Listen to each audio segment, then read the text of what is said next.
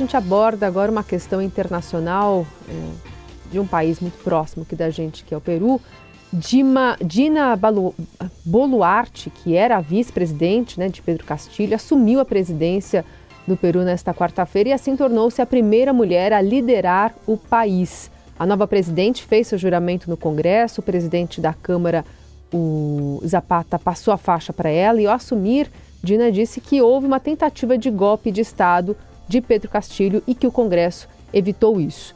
Vamos falar mais sobre esse acontecimento com o cientista político, professor do INSPER, Leandro Cosentino, que já está aqui conosco. Professor, obrigada pela, pela, pelo tempo. Bom dia.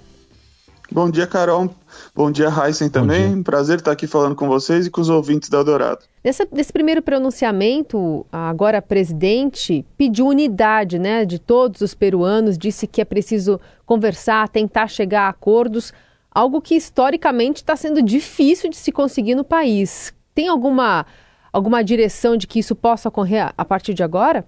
É, sem dúvida nenhuma, tem sido um período muito conturbado para os peruanos, né? Em seis anos eles tiveram seis presidentes, então quer dizer, não é uma tarefa fácil pacificar o Peru nesse momento, né? A gente tem aí a tentativa, a, o pedido da unidade já é uma, uma busca aí de alguma forma de pacificação, porque sem dúvida nenhuma direcionar esforços para um lado ou para outro, acenar apenas aos seus próprios eleitores correligionários, seria a receita de ampliar ainda mais o caos dada a divisão da sociedade peruana nesse momento. Acho que o primeiro passo ela já deu, que foi esse aceno.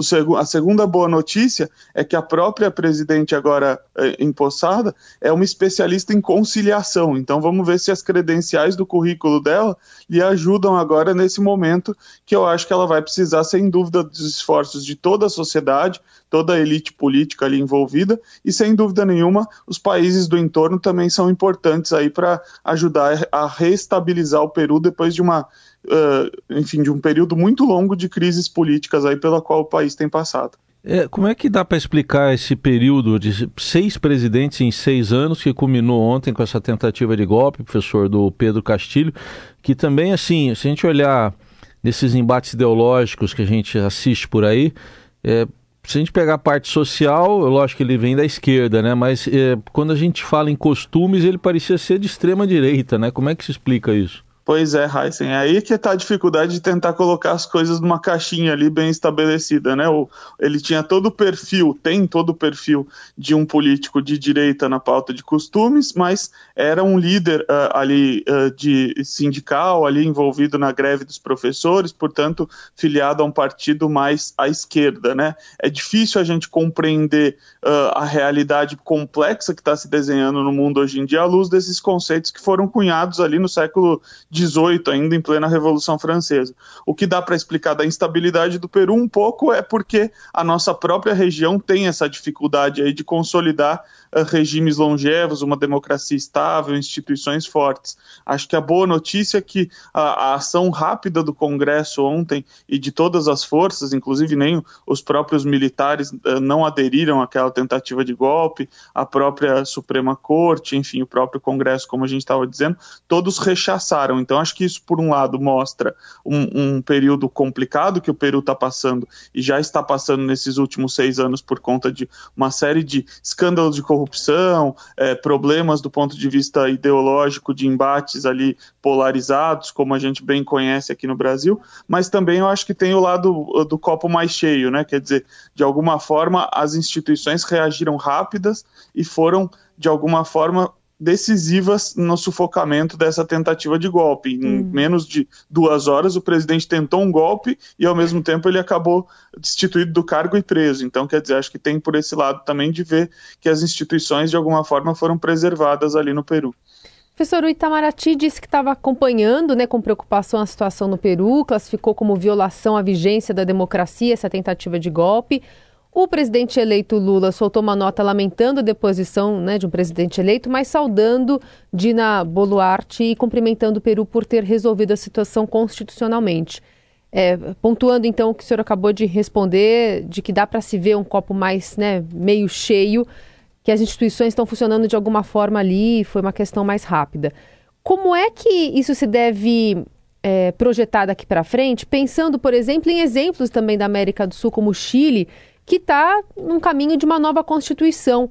Esse poderia também ser um caminho adotado pelo Peru? E como é que o Brasil é, entra nesse processo pensando a partir de 2023? Carol, vamos lá. Então, acho que a primeira coisa é a questão da Constituição. Né? A Constituição é sempre um processo que precisa envolver a sociedade de maneira ampla. Nós, aqui no Brasil, embora a gente tenha muitas dificuldades na nossa história, a gente deu uma bela lição da consolidação de um processo constituinte inclusivo, amplo, em que todos os setores da sociedade puderam participar. Constituição em que só um lado uh, pugna por, por, pelas suas ideias e busca consolidar só o seu o seu rol de, de, ideologias, de ideias, não vai adiante. O Chile é um bom exemplo de uma tentativa de constituição interessante, mas que ao mesmo tempo que não foi adiante justamente por essa busca de contemplar apenas um lado. Então, se houver uma tentativa de reconstitucionalização, de nova constituição no Peru, ela precisa envolver amplos setores da sociedade. Não sei se é o caso agora. O caso de trazer essa discussão ampla nesse momento talvez atice ainda mais a rivalidade, a polarização entre grupos. Acho que o que precisa agora, nesse momento, é estabilidade. Eu acho que a, a, nova presidente tem esse papel fundamental de buscar fazer uma transição tranquila. Ela tem um mandato ainda amplo, ainda até 2026, se eu não estou enganado. Então aí ela tem um bom período aí para tentar buscar uh, contemplar todos os setores e acenar para aqueles que também não foram partidários ou não são partidários dela. Acho que esse é um esforço muito parecido, e aí respondendo a tua segunda pergunta, como é que o Brasil entra nisso, eu acho que o Brasil poderia uh, se aproximar de uma maneira interessante, acho que o presidente eleito Luiz Inácio Lula da Silva fez um aceno importante aí de aproximação, porque de alguma forma eles compartilham o mesmo momento, é lógico que a gente ainda não teve ou não terá uma escalada tão grande quanto a que houve no Peru, mas eu acho que do ponto de vista de ambos precisarem acenar para bases sociais distintas e pacificar de alguma forma uma situação polarizada, há uma similitude muito grande e acho que o Brasil, como grande liderança regional aí, pode ter um papel virtuoso e pode formar uma parceria importante com o Peru nesse momento. Muito bom. Leandro Consentino, cientista político, professor do INSPER, obrigada pela conversa. Até a próxima. Eu que agradeço, Carol. Um grande abraço a você, ao Heisen e a Obrigado. todos os ouvintes da Eldorado.